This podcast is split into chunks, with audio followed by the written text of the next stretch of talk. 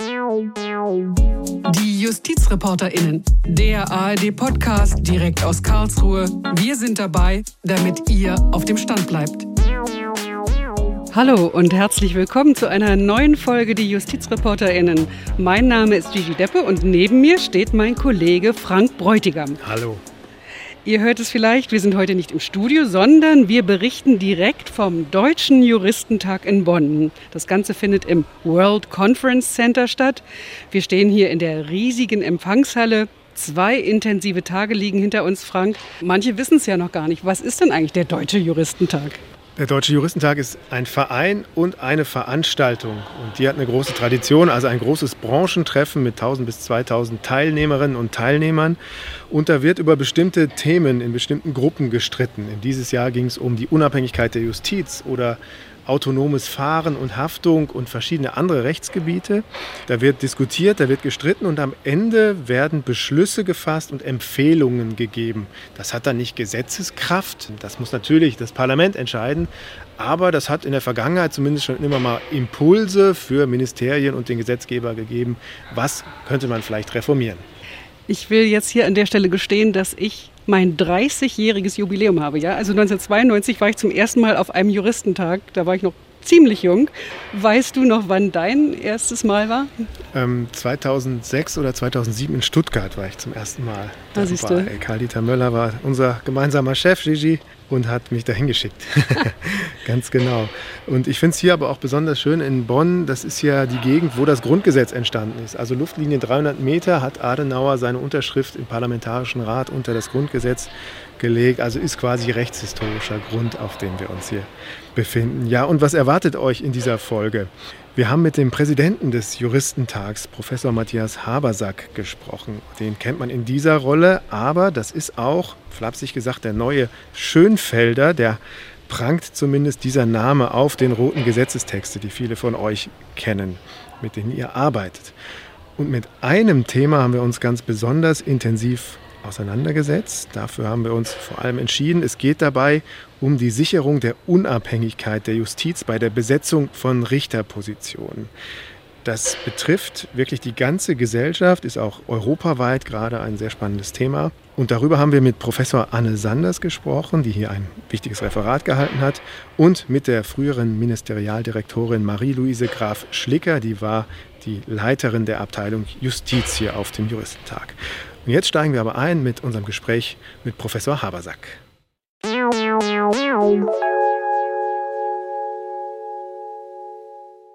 Wir stehen hier im Bonner World Conference Center im großen Hallenbereich. Also falls es mal ein bisschen lauter wird, hier ist äh, tatsächlich was los. Und als erstes spreche ich, das ist ja irgendwie naheliegend, mit jemandem, der wie kein anderer für den Deutschen Juristentag steht, dem Vorsitzenden der Ständigen Deputation und dem Präsidenten des Deutschen Juristentags, Professor Matthias Habersack. Schön, dass Sie da sind. Ich freue mich auch. Vielen Dank, Frau Deppe. Herr Habersack, normalerweise findet der Juristentag ja alle zwei Jahre statt. 2020 ist er wegen der Pandemie ausgefallen. Ich vermute, dass Sie wirklich glücklich sind, dass er wieder stattfinden kann. In der Tat, ja. Das war eine sehr, sehr traurige Zeit, dass wir den ja schon bestens vorbereiteten und organisierten Juristentag, der in Hamburg stattfinden sollte, dann verschieben mussten. Umso mehr freuen wir uns, dass wir jetzt diese Präsenzveranstaltung hier in Bonn durchführen können. Wir sind überglücklich und sind bislang mit dem Verlauf auch sehr zufrieden. Der erste deutsche Juristentag war, glaube ich, 1860. Ist das richtig? Habe ich die Zahl richtig in Erinnerung? Ja? In der Tat, ja. Wir haben eine lange Geschichte. 1860. Und er ist so gut wie nie ausgefallen, außer in der Nazizeit. Was ist da passiert? Also zunächst mal musste er ausfallen während des Ersten Weltkriegs. Und ja, während der NS-Zeit in der Tat fand äh, ein Juristentag nicht statt. Das lag schlicht auch daran, dass sich der Deutsche Juristentag e.V., wir sind ja ein Verein, dann aufgelöst hat in dieser Zeit. Ja?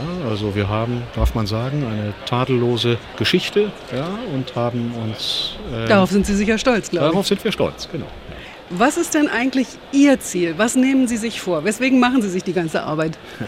Ja, also das hat verschiedene Aspekte. Erstens ist es einfach wunderschön, mit äh, so vielen Menschen in Kontakt zu kommen, dass alle sich einfinden hier. Alle Berufsgruppen vor allen Dingen auch. Alle ja? Berufsgruppen, mhm. ja. Wir sind ja eine in der Tat berufsgruppenübergreifende, unabhängige Institution.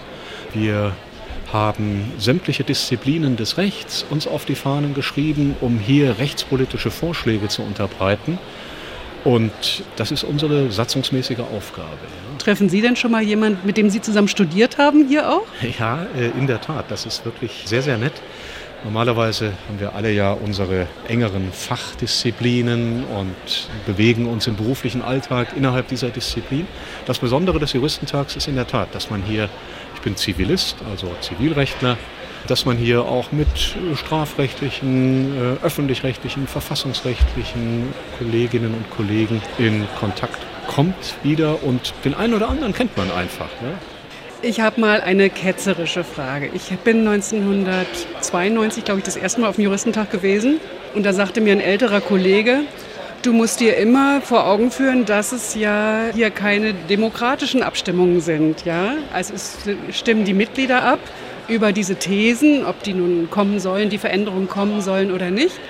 Und der hat mir damals beschrieben, zum Beispiel im Umweltbereich, ja, da wird alles Mögliche diskutiert und nachher kommen die Vertreter der großen Firmen haben nicht mitdiskutiert, aber stoppen alles. Mhm. Ja. Also ich denke, das ist ein Problem, was Sie auch vor Augen haben. In der Tat, ja, das ist ein äh, berechtigter Punkt, den Sie da anführen, ja, dass natürlich an unseren Tagungen und auch dann an den Abstimmungen über die Beschlussempfehlungen der jeweiligen Abteilungen dann interessierte Kreise, ja, Interessenvertreter teilnehmen können und auch tatsächlich teilnehmen. Das ist besonders auffällig in der Abteilung Arbeitsrecht. Ja. Vielleicht weniger diesmal, aber wenn Sie beispielsweise über das Thema unternehmerische Mitbestimmung sprechen, ja, dann gibt es da einfach zwei Lager. Diejenigen, die für einen Ausbau der unternehmerischen Mitbestimmung sind und diejenigen, die sagen, es sollte eher etwas reduziert werden. Und in solchen Abteilungen, da merken wir dieses von Ihnen angesprochene Phänomen sehr deutlich. Ich denke mal, man kann damit umgehen, man weiß das dann natürlich auch und kann vielleicht auch entsprechende Beschlussempfehlungen entsprechend würdigen. Ich möchte es aber nicht als Regelfall darstellen. Also das wäre sicherlich übertrieben. Ja, also ich sehe gerade jetzt an diesem Juristentag, ich bin wenig durch die Abteilungen durchgegangen, jetzt gerade heute Vormittag, sind sehr, sehr viele junge Leute da, darauf sind wir Darüber sehr stolz. freuen Sie sich, ja, ja, ich. ja, natürlich. Mhm. Ja. Wir werben ja auch an den Universitäten dafür, dass Seminargruppen den Juristentag besuchen. Davon wird immer gut Gebrauch gemacht.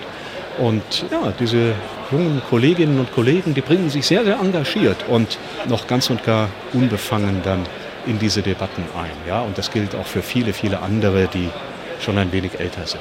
Ich greife das auf, weil wir ja auch eine junge Hörerinnenschaft haben und die stellen uns immer die Frage, ob wir eigentlich genug gendern. Und deswegen natürlich auch jetzt an Sie die Frage, was der Justizminister von Nordrhein-Westfalen gestern in seinem Grußwort sagte. Warum heißt es Juristentag? Warum heißt es nicht Juristinnen und Juristentag?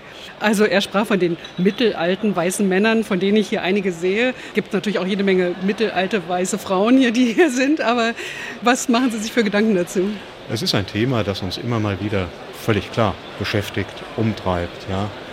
Und ich habe das ja natürlich zur Kenntnis genommen. Das war ja sehr prononciert auch vorgetragen. Ja. War gerade auch am Empfang des Deutschen Juristinnenbundes, habe ein Grußwort gesprochen und noch einen Tee getrunken und kam sehr nett ins Gespräch mit den Repräsentantinnen dieser Vereinigung.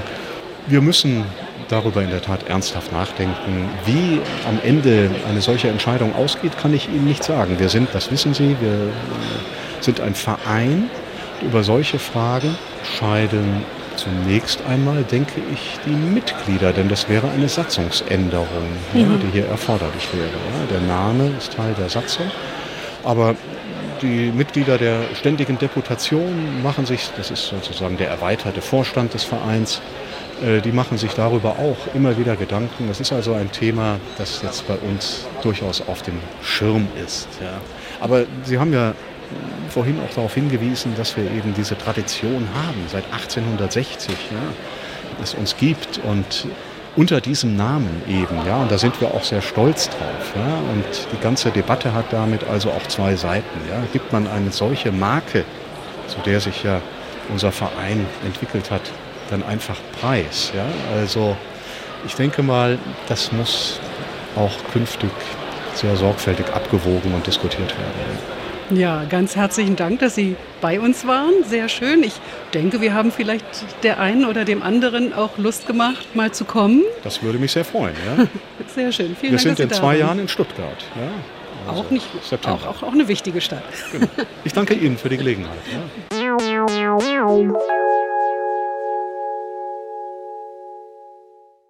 So, jetzt haben wir mit dem Präsidenten des Juristentags gesprochen. Jetzt gehen wir nochmal anders an den Juristentag dran und sprechen mit einem Studierenden. Justus Walter ist hier bei uns und sagt uns, wie er die ganze Sache sieht. Wobei er ist natürlich auch irgendwie Profi, weil er hier als ehrenamtlicher Studierender mitmacht, mithilft bei der Organisation. Ich habe noch vorab ein Problem zu klären. Darf ich dich duzen?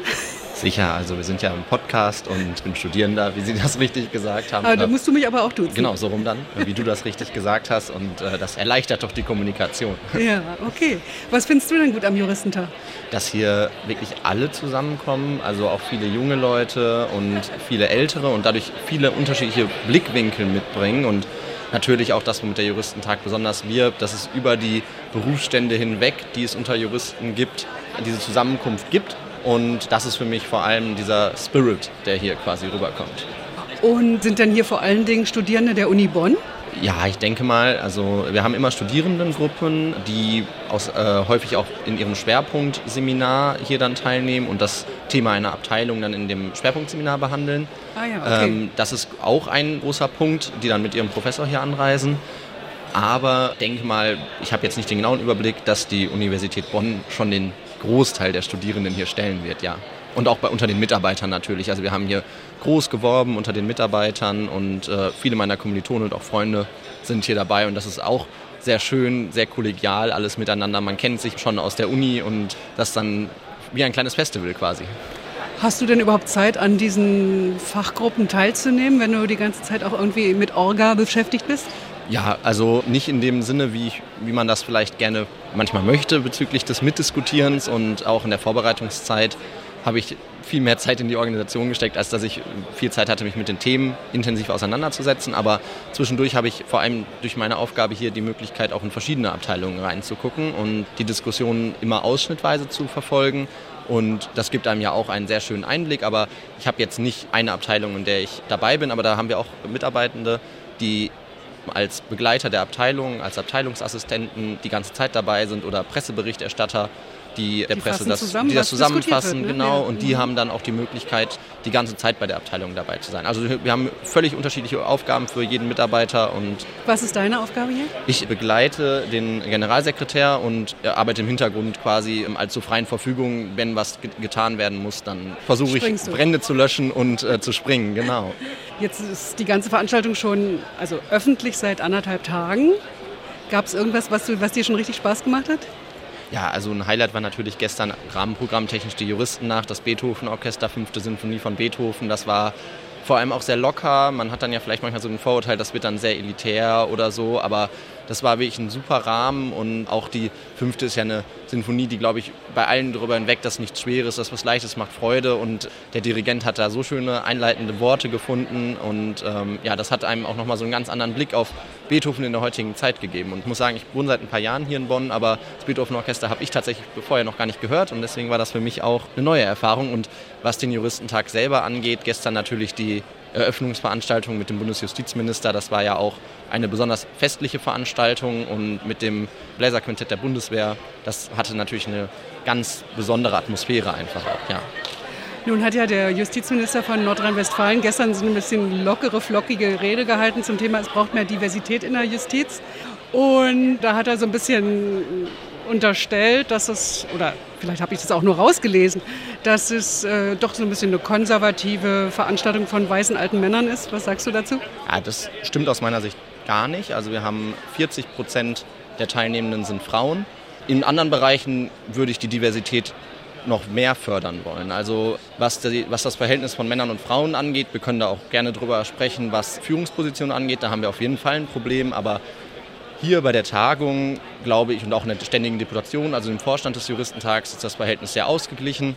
Und ich glaube vor allem, was Menschen mit Migrationshintergrund angeht, ähm, dass man die für ein Jurastudium und auch für eine Karriere in der Justiz begeistert, das, da haben wir in unserem Staat auf jeden Fall Nachholbedarf.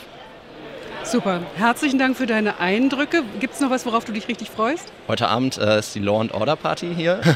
und ansonsten natürlich mit den Menschen ins Gespräch zu kommen und am Ende auch dem Gesetzgeber mit den Beschlüssen und mit den, ja, mit den Diskussionsbeiträgen was dabei steuern zu können, dass ja, wir die Gesetze in unserem Land verbessern können. Super. Herzlichen Dank fürs Dasein.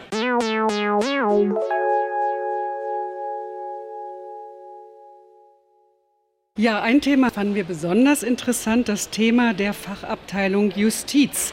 Empfehlen sich Regelungen zur Sicherung der Unabhängigkeit der Justiz bei der Besetzung von Richterposten? Oder anders gefragt, wer macht Richter, wer befördert Richter, wer entlässt Richter? Und all das anhand welcher Maßstäbe.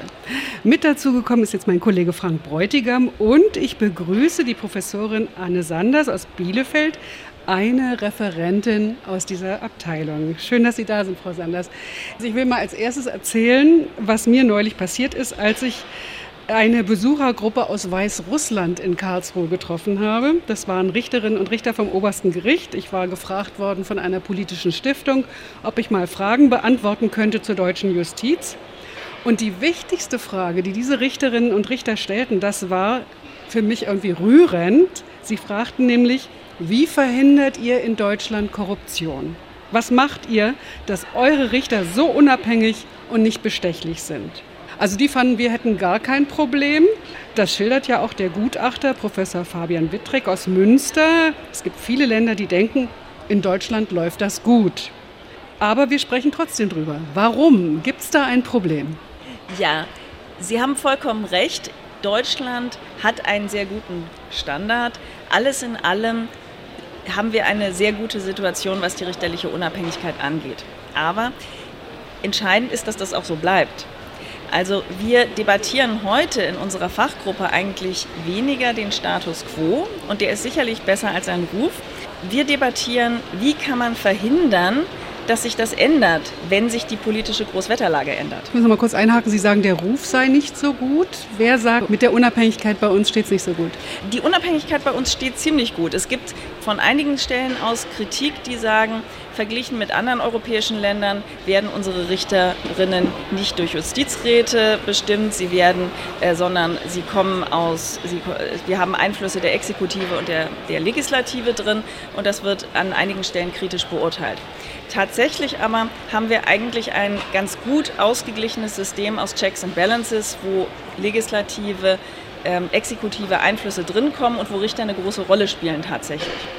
Entscheidend ist, dass die offenen Flanken, die es vielleicht an der einen oder anderen Stelle gibt, wo es Einflussmöglichkeiten gibt, die teilweise bei so Verfahren wie zum Beispiel diese BFH-Position, um die es im letzten Jahr immer ging, zutage treten. Wie verhindert man, dass sowas bei einer Veränderung der politischen Großwetterlage mal ausgenutzt wird, um vielleicht wie in Polen, wie in Ungarn, wie in anderen Ländern das ganze Justizsystem umzukrempeln im Sinne von politischen Machthabern. Das ist das, was wir verhindern müssen. Wir müssen das System sozusagen wetterfest für die Zukunft machen. Gehen wir mal vielleicht ein paar Punkte durch, die auch in der Abteilung Justiz besprochen werden. Mhm. Unabhängigkeit der Justiz. Ein wichtiger Punkt ist ja die Beförderung von Richterinnen und Richtern, also mhm. in den Bundesländern, wenn die höhere Positionen wollen. Was sind da Knackpunkte der Diskussion? Wo sehen einige und auch Sie Probleme bei diesem Stichwort Unabhängigkeit? Also entscheidend ist, in Deutschland spielen Beurteilungen eine große Rolle und die diskutieren wir sehr intensiv. Also Beurteilungen sind im Grunde die Frage, wie gut macht jemand seine Arbeit, was sind Stärken und Schwächen und die werden dann den Beförderungsentscheidungen zugrunde gelegt. Und da kommt es natürlich darauf an, dass Beurteilungen gut funktionieren, dass sie fair funktionieren und dass die Richter sich wahrgenommen und gewürdigt fühlen und dass es auch anhand von guten Kriterien, an, anhand von Anforderungsprofilen dann entschieden wird, wer befördert wird. Wer schreibt die denn? Die Beurteilungen schreiben die Präsidenten der Gerichte, meistens mit Hilfe von zum Beispiel Vorsitzenden, die zum Beispiel dann Beurteilungsbeiträge machen. Und hier alles in allem funktioniert das ganz gut, aber unsere Referentin Frau Messling hat ein paar sehr gute Vorschläge gemacht, wie man zum Beispiel das kommunikativer gestaltet, wie man stärker die Beurteiler ausbildet, damit das Ganze vergleichbarer wird und damit das Ganze auch verlässlicher wird und sich auch alle Richter dabei fair behandelt fühlen. In der, in der Diskussion, wir haben ja zugehört heute auch, sind mhm. aber auch immer wieder welche ans Mikrofon gegangen aus der Justiz, die sagen, gerade diese Beurteilung, die Sie ansprechen, ist ja eine Art Zeugnis, wenn es mhm. nach oben gehen soll. Das kann schon auch ein Einfallstor sein für sachfremde Erwägung. Also diese Sorge habe ich hier schon wahrgenommen. Ja, die gibt es auch sicherlich bei einigen. Also es ist natürlich so, ich habe ja in meinem eigenen Beitrag eine Umfrage des Europäischen Netzwerks der Gerichtsräte erwähnt, in dem 35 Prozent der deutschen Richterinnen, die da teilgenommen haben an der Umfrage, gesagt haben, Beförderungen passieren nicht allein aufgrund der Kompetenz. Und insgesamt 67 Prozent hatten Zweifel, ob es allein aufgrund der Kompetenz befördert wird. Und natürlich kann man immer sagen, die, die Zweifel haben, das sind gerade die, die nicht befördert werden. Ne? Aber äh, es ist sicherlich so, dass an einzelnen Stellen Einfalltore kommen. Also dass eben gerade weil der Präsident, die Präsidentin ganz oben steht und beurteilt, befürchten man eben immer wieder, dass da jemand seine Spezies sozusagen gut beurteilt und dann eben guckt, wie muss die Note jetzt sein, wie muss ich gut beurteilen, damit derjenige das Beförderungsamt dann auch bekommt. Das sind die sogenannten strategischen Beurteilungen, die auch genannt werden. Da ging es ja hoch her, das haben Sie ja gehört. Da gibt es dann einige, die sagen, nein, im Großen und Ganzen alles super. Andere, die sagen, nee, da gibt es eben doch Einfalltore. Was sagen Sie? Was sage ich? Ich denke, im Großen und Ganzen funktioniert es ganz gut, aber ich finde es total wichtig, dass wir versuchen, die Einfalltore für Einflussnahmen zuzumachen. Ich fände es zum Beispiel eine sehr schöne Idee, dass man sich an Österreich orientiert. Da gibt es die sogenannten Personalsenate.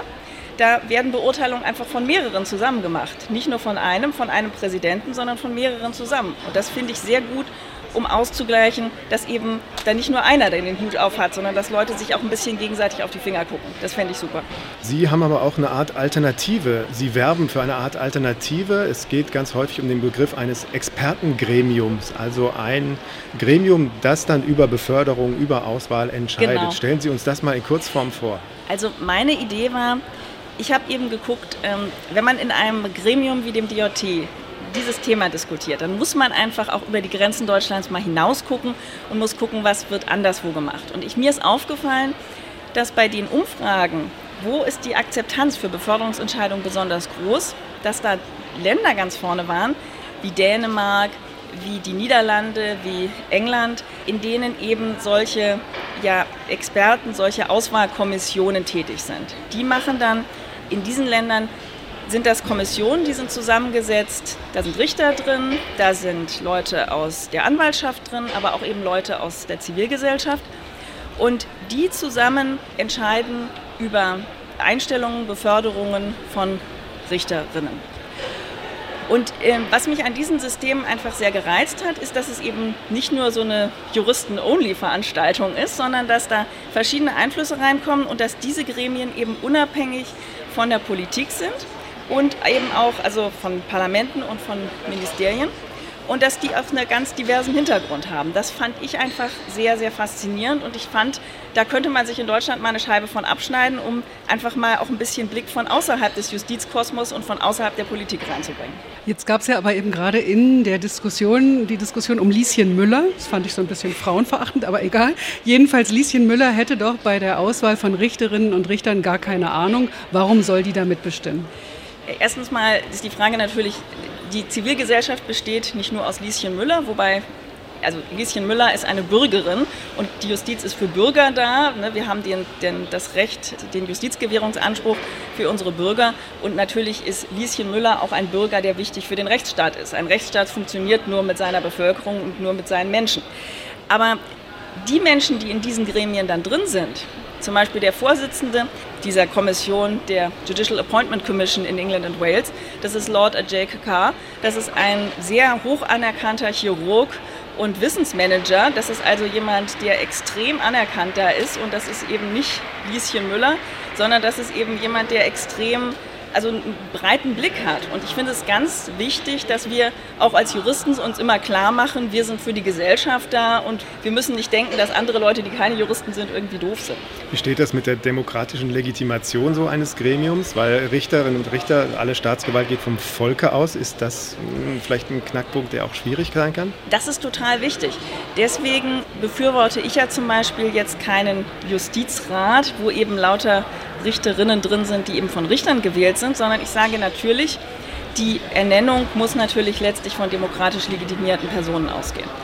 Deswegen wäre mein Vorschlag für ein solches Expertengremium, es könnte eine rein beratende Funktion haben. Also es könnte einen begründeten Vorschlag für einen Besetzungsvorschlag machen. So läuft das zum Beispiel in Dänemark. Begründeter Besetzungsvorschlag und dann muss der Justizminister eben begründen, warum er es anders macht damit hat man natürlich dann sozusagen die demokratische Legitimation drin, aber eben auch eine transparente, eine begründete, eine objektive Ebene. Oder man könnte ein solches Expertengremium natürlich vom Parlament wählen lassen und damit eine demokratische Legitimation herstellen. Wie ist es eigentlich bei der Wahl von Bundesrichterinnen und mhm. Richtern, also an den obersten Bundesgerichten? Können Sie uns in Kurzform erklären, wie die funktioniert? Also Bundesrichterinnen werden eben von einem speziellen Richterwahlausschuss gewählt, in dem bestimmte Parlamentarier äh, drin sind. Die Stellen für Bundesrichterinnen werden nicht öffentlich ausgeschrieben, sondern die Mitglieder haben dann ein gewisses Vorschlagsrecht. Traditionellerweise kommen einige eben werden über die Länder vorgeschlagen, aber es gibt eben auch welche, die, die dadurch, da vorgeschlagen werden. Und dann läuft es so ab, dann muss man sich als Kandidat, Kandidatin den sogenannten Präsidialräten der Bundesgerichte vorstellen, wo man hin möchte. Und diese Präsidialräte, das sind, die kommen eben aus diesen Bundesgerichten, die setzen sich dann sehr intensiv mit diesen Bewerberinnen auseinander, haben dann die Akten vorliegen, was die früher gemacht haben, ziehen sich Arbeitsproben, also das heißt, die gucken sich dann auch die Urteile an und so. Und die geben dann eine Stellungnahme ab und sagen dann, halten Sie diesen Kandidaten, diese Kandidatin für geeignet oder für ungeeignet. Und die interne Absprache ist, wenn ein Kandidat als ungeeignet angesehen wird, dann wird er nicht, nicht ernannt. Und das ist sicherlich diese Präsidialräte, die wurden ja jetzt auch heftig diskutiert. Ich denke, die haben eine sehr wichtige Funktion, weil sie eben im aktuellen System eben diese richterliche Perspektive einbringen. Und ich halte die für ganz wichtig.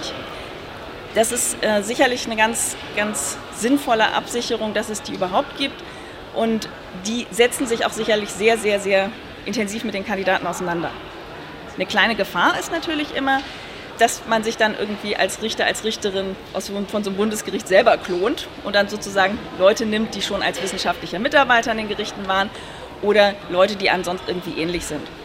Wobei ich denke, dass die Bundesrichterinnen, die da drin sind, sich wirklich auch sehr bemühen, ihre Arbeit gut zu machen. Was sollte man bei diesem System, wie es jetzt ist, was ja manchmal auch so ein bisschen wirkt, da werden Pakete geschnürt und da wird abgesprochen, wer jetzt dran ist. Was sollte man aus Ihrer Sicht, äh, Sie sind ja nur eine Stimme hier auf dem Podium, aber gerade bei uns eine wichtige, sollte man da ändern? Also ich habe natürlich meinen Vorschlag für diese Expertenkommission deswegen gemacht, weil ich denke, damit könnte man mit so einer beratenden Stimme nochmal was mhm. ganz Neues reinbringen. Wenn man im aktuellen System bleiben möchte, und da gibt es ja viele starke Stimmen in unserer Diskussion, die das sehr befürworten, dann würde ich sagen, die, die Präsidialräte haben eine ganz wichtige Funktion und ich würde es sehr begrüßen, dass dann in den Richterwahlausschuss eben nicht nur Politikerinnen da drin sind, sondern dass dann da auch Personen von außerhalb reingewählt werden, sei es Mitglieder der Justiz und gerade auch der Anwaltschaft. Ich denke, man muss diese Gremien verbreitern, damit zumindest dann noch jemand Drittes dabei ist, wenn dann Pakete geschnürt werden. Wie ist es mit Führungspositionen an den obersten Bundesgerichten? Sie haben vorhin schon mal das Stichwort Bundesfinanzhof genannt. Dass wir nur ein Beispiel vielleicht mal kurz anreißen. Da gab es große Kritik an den Vorschlägen für Präsident und Vizepräsident am Bundesfinanzhof. Was ist da aus Ihrer Sicht schiefgelaufen?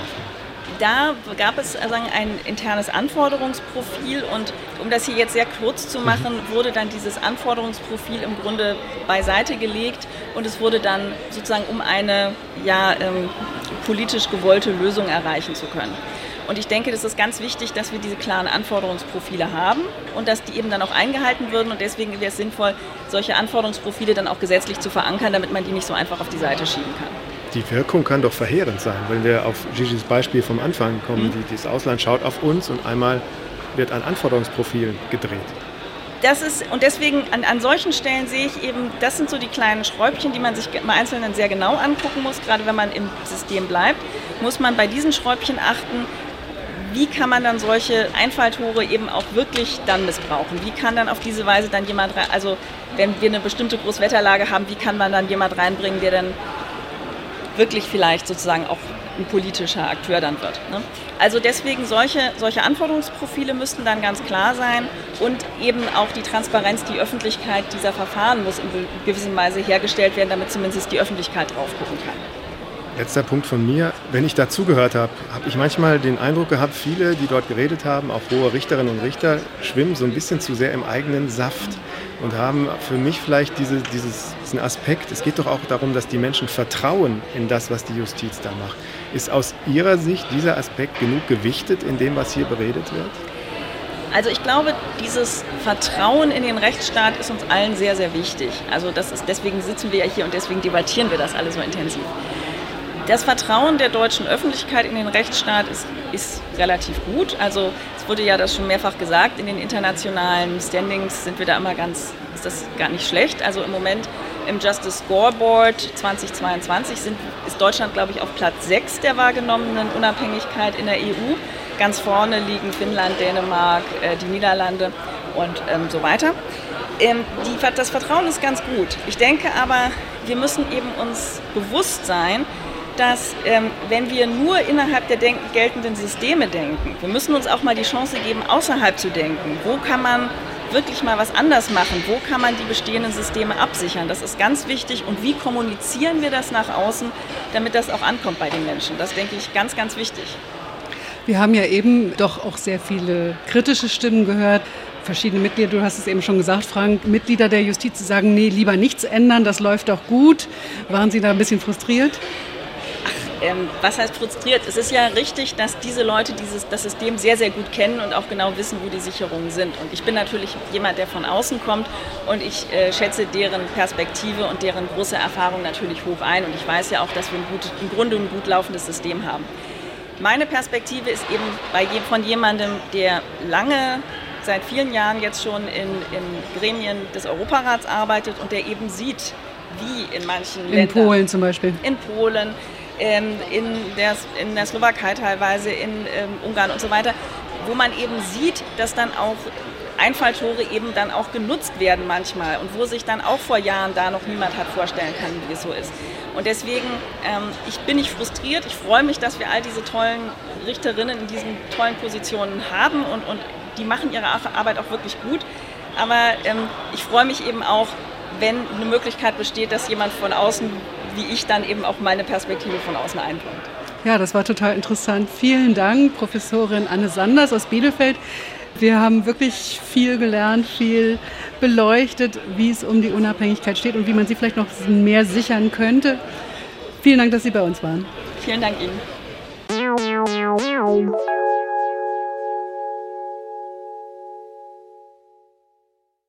Es ist jetzt 19 Uhr und bei uns ist Marie-Louise Graf Schlicker, die Vorsitzende der Abteilung Justiz. Frau Graf Schlicker war früher Abteilungsleiterin im Bundesjustizministerium und ganz früher mal Präsidentin des Landgerichts Bochum, also eine sehr erfahrene Justizfrau, eine Frau mitten aus der Justiz in verschiedenen Bereichen.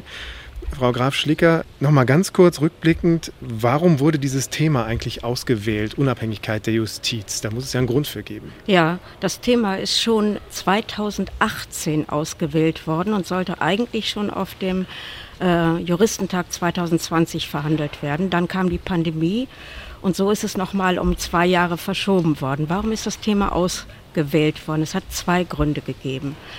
Zum einen die Entwicklung in unseren europäischen Nachbarländern, die sich ja schon 2018 ein wenig abzeichnete und sich ja eigentlich immer noch verschlimmert hat. Zum anderen aber auch die Tatsache, dass wir in den Gerichten viele unbesetzte Stellen haben und dass äh, das Wegen der Konkurrentenklagen, Konkurrentenklagen hm. Einfach so lange dauern. Und das ist ein Missstand, der abgestellt werden sollte. Und diese beiden Dinge haben uns äh, veranlasst, uns mit diesem Thema näher zu befassen. Kurz zu den Abläufen. Es gab ja im Vorfeld ein großes Gutachten, es gab hier Referate, die ja. so die Basis waren. Wie wird man da Gutachter eigentlich? Wie haben Sie die ausgewählt? Das bestimmt die ständige Deputation des Juristentages. Das ist im Grunde der Vorstand des Juristentages. Der besteht aus 24 Personen und ist äh, sehr unterschiedlich besetzt mit äh, Menschen aus der Wissenschaft, aus der Justiz, von unterschiedlichen Gerichten. Und da wird hart gerungen über Themen. Äh, es gibt äh, bestimmte Gruppen, die sich mit bestimmten Themen befassen. Und das Plenum entscheidet dann, welches Thema aufgegriffen werden soll und welches Thema vor allen Dingen noch aktuell sein wird, zwei Jahre später. Denn die Themenfestlegung erfolgt immer zwei Jahre vor dem Juristentag, also jetzt wieder unmittelbar nach dem Juristentag. Und da muss man schon den Blick in die Zukunft werfen. Was ist denn da noch aktuell? Was möchten die Leute erörtert wissen. Und das äh, machen wir in dieser Sitzung, die bis weit in die Nacht hinein dauert. Also das ist die spannendste Sitzung überhaupt im äh, Juristentag und die, für die Deputation. Jetzt, die hat jetzt zu Ergebnissen geführt, die natürlich nicht Gesetzesform sind, sondern Empfehlungen. Aber ja. um, damit unsere Hörerinnen und Hörer sich das vorstellen können, es gibt ein Papier, eine Liste mit Vorschlägen, Empfehlungen 1 bis 62 Darüber wurde diskutiert zwei Tage lang und jetzt wurde darüber abgestimmt. Das ist jetzt gerade, bevor Sie hierher kamen, passiert. Man konnte Ja, Nein oder Enthaltung stimmen, also alle Mitglieder des Juristentages. Und was sind da, um es erstmal allgemein zu sagen, was ist Ihr allgemeines Fazit zu dieser Abstimmung, die gerade ähm, stattgefunden hat? Was ist Ihnen besonders wichtig? Mir ist besonders wichtig, dass wir noch einmal Beschlüsse gefasst haben zum Richterbild. Der Richter ist ja in der Bundesrepublik wie in vielen Ländern auch persönlich und sachlich unabhängig. Und wir haben hier aber auf dem Juristentag gesagt, dass er auch wehrhaft sein muss für die Demokratie. Es reicht nicht aus, dass ein Jurist gute Noten hat, sondern dass ein Jurist eine Persönlichkeit hat. So ein Richterbild wollen wir gerne haben, wehrhafte Richter, aber natürlich unabhängige, weisungsfreie Richter. Und das haben wir mit unseren Beschlüssen, mit unseren allgemeinen Beschlüssen nochmal gestärkt. Und das finde ich sehr schön, dass wir, das, dass wir da eine Mehrheit bekommen haben. Die grobe Linie, aber so ist ja bei den Beschlüssen das ganze System bedarf keiner ganz grundlegenden Änderung. Ich sage mal, die Revolution ist jetzt ausgeblieben, sondern so ist, man dreht an Stellschrauben, wenn man mal so eine grobe Linie vielleicht sagt. Also haben Sie das auch so empfunden? Ja, das ist zweifellos so. Wir haben das heute lange erörtert, ob wir grundlegende Umwälzungen wollen, äh, vor allen Dingen im Wahlverfahren äh, für die Bundesrichterinnen und Richter. Das ist abgelehnt worden, äh, in der Diskussion war und auch unterlegt durch einen sehr schönen Vortrag von Frau Professorin Sanders. Der Vorschlag, äh, dass der Richterwahlausschuss ersetzt wird durch ein Gremium, was äh, nicht nur mit Juristen besetzt äh, wird, sondern was auch mit äh, normalen Menschen besetzt wird. Das, ein Satz für die Ewigkeit. Ein Satz für die Ewigkeit, ja. Also auch die, ich sag mal, die ganz normale Bevölkerung sollte da mhm. vertreten sein. Das ist abgelehnt worden weil man gesagt hat, man braucht auch, um die Justiz krisenfest zu machen, für Dinge, die wir in unseren Nachbarländern erleben, brauchen wir keine grundsätzlichen Umwälzungen. Es reicht, wenn wir Verbesserungen im System vornehmen und vor allen Dingen Verbesserungen im Verfahren. Aber ich fand schon interessant, weil es gab ja verschiedene Punkte. Ähm, erstmal die Einstellung von Richterinnen und Richter, also der erste Schritt, da war ja auch vorgeschlagen, da ein Gremium zu nehmen, in dem zum Beispiel auch Psychologen vertreten sind und ja. so weiter, das etwas zu erweitern. Und das wurde alles abgelehnt. Also so ein bisschen habe ich schon den Eindruck, man will im Prinzip doch sehr bei bewährten Methoden auch bleiben. Ja, wir haben unterschieden, und das müssen wir, glaube ich, hier auch, zwischen den unterschiedlichen Abläufen den bei Stationen einer Einstellung, quasi. ja, bei die Stationen. Also wir haben gesprochen ähm, über die Einstellung, wer soll die Einstellung vornehmen, welche Kriterien wollen wir für junge Richter haben. Bei uns ist ja so, mit dem zweiten Examen kann man Richterin oder Richter werden. Das sind alles sehr junge Menschen, äh, die dort kommen. Und da hat aber auch die Abstimmung ergeben, dass eben nicht nur die Noten entscheidend sind, sondern wir haben verschiedene Beschlüsse, wo nochmal sehr deutlich gemacht worden ist, dass die soziale Kompetenz gestärkt werden kann, dass also die Richter kommunikationsfähig sein müssen, aber auch in der Lage sein müssen, Respekt vor den Beteiligten zu haben. Ich finde, das ist eine ganz, ganz wichtige Aussage. Die berühmten Soft Skills ja. zu, zu stärken, ja. genau. Übrigens, wenn es im Hintergrund ein bisschen knallt, hier wird schon auch abgebaut teilweise. Das sind so die Hintergrundgeräusche. Wir sind eben einfach vor Ort, das merkt man daran auch. Von der Einstellung von Richterinnen und Richtern ging es auch viel um die Beförderung. Ist ja auch eine sehr sensible Sache. Und es ging ganz viel um die Beurteilungen, im übertragenen Sinne die Zeugnisse für Richterinnen und Richter, wenn sie eine höhere Stelle haben wollen. Was hat sich da bei der Abstimmung getan? Gibt es da Neuerungen? Ja, da gibt es Neuerungen. Wir haben äh, festgelegt, dass gesetzlich vorgeschriebene Anforderungsprofile geschaffen werden sollen, sodass das äh, Beurteilen nicht leichter ist, aber leichter nachzuvollziehen. Das ist, glaube ich, ein ganz, ganz wichtiger Umstand, dass das gemacht worden ist. Äh, ein Gremium, was über die Beförderung entscheiden soll. Äh, ein solcher Vorschlag hat keine Mehrheit gefunden, obwohl er sehr intensiv auch diskutiert worden ist. Also da hat wieder ein bisschen das Standhalten des derzeitigen Systems gesiegt. Aber dennoch finde ich es sehr wichtig, dass äh, Transparenz, mehr Transparenz auch im Beförderungsverfahren sein soll. Und ein Vorschlag hat auch eine Mehrheit gefunden, dass die Rechtswege anders gestaltet werden sollen. Wir wollen, ich sag mal, höher einsteigen, also bei den Obergerichten einsteigen und dann zum äh, Bundesverwaltungsgericht und für die Bundesrichter ist sogar beschlossen worden, dass das Bundesverwaltungsgericht ausschließlich entscheiden soll, wenn es Konkurrenten klagt. Mit dem Ziel, dass das nicht so lange dauert ja, und, dass und die, die Stellen nicht so lange unbesetzt blockiert. sind. Ganz kurzer Punkt noch zu den Beurteilungen. Ich, mein Eindruck war schon, dass viele hier Sorge haben, dass das so ein Einfallstor sein kann, um auch, es fiel auch der Begriff zu manipulieren. Also das scheint schon ein sensibler Punkt einfach zu sein. Ja, das Beurteilen ist schon eine sehr schwierige Geschichte. Menschen gerecht zu werden und äh, zu sagen, das ist nicht so gut gewesen, das ist sehr gut, das ist schwer und ich glaube, man kann es auch nicht erreichen, dass es völlig fern von hm. subjektiven Eindrücken ist. Also unser Mitglied äh, auf dem Podium hat gesagt, es sind Wertungen, die dort abgegeben werden, die dann durch Tatsachen zu belegen sind. Wir haben aber auch eine Mehrheit gefunden für einen Vorschlag, dass die Beurteilenden besser geschult werden, besser mit diesen Situationen hm. umgehen sollen. Und das finde ich ist auch etwas ganz, ganz Wichtiges.